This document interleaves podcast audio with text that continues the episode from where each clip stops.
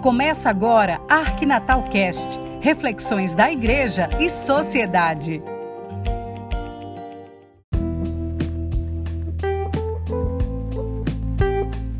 Olá, tudo bem com você?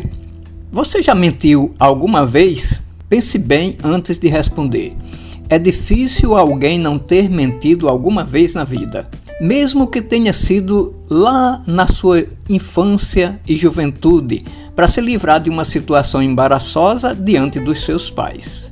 Mas esse é o tipo de mentira que não afeta a vida de outras pessoas da sociedade.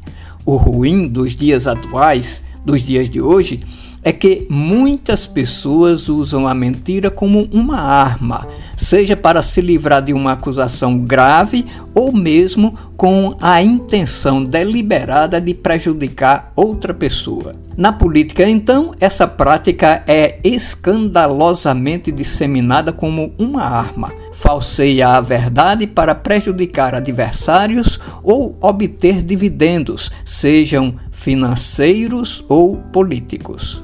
Inventaram até um nome novo para a mentira: fake news. Buscando uma tradução para essa expressão da velha mentira, encontrei esta: são notícias com informações ou dados inventados para alterar a interpretação e opinião das pessoas sobre determinados assuntos. O termo vem do inglês fake, falso ou falsa, e news, notícia ou notícias ou seja, notícias falsas. Diante da prática cada vez mais acentuada e escandalosa dessa forma de mentira, disseminada principalmente através das mídias sociais, a CNBB, através da Comissão Episcopal para a Comunicação, ofereceu e está realizando desde ontem, dia 8 de agosto, uma formação aos agentes da PASCUM de outras pastorais e movimentos, organismos da igreja, para que desenvolvam a habilidade de checagem de notícias, exerçam a atitude cristã da propagação da verdade e formem uma rede de checadores de notícias no âmbito eclesial. O curso despertou enorme interesse. Eram só 300 vagas, mas o número de inscritos chegou a 500. O curso foi oferecido diante das escandalosas redes digitais de distribuição de notícias falsas. Estamos assustados com diversas situações de nosso tempo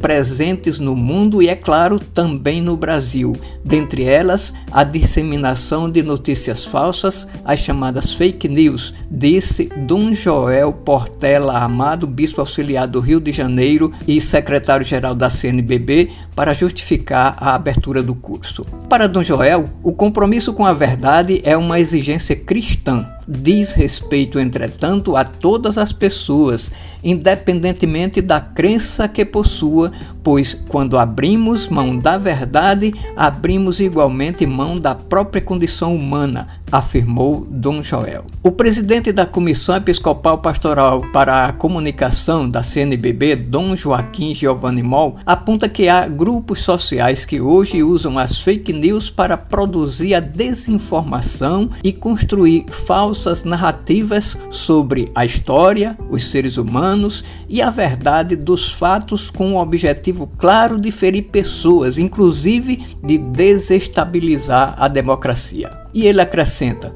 como cristãos, o nosso dever é buscar sempre a verdade e a correta informação baseada em dados reais. Nosso dever pastoral é de combater e, e evitar a disseminação da desinformação e fortalecer o compromisso com a verdade, afirmou Dom Moll. O coordenador da Pascum Brasil, Marcos Túlios, afirma que o curso visa o fortalecimento de uma rede de agentes pastorais católicos capacitados para checar e lidar com esse fenômeno complexo das fake news. Enfim, a mentira por mais que suavize uma situação embaraçosa, sempre escraviza a pessoa. Já a verdade, por mais dura que pareça, sempre liberta a pessoa, como ensina Jesus Cristo. Se permanecerdes na minha palavra, sereis meus verdadeiros discípulos.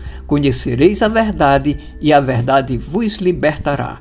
Está lá no, evangelista de, no, Evangelho de São João 8,32. Pense nisso. Boa reflexão para você, fique com Deus e até o próximo encontro.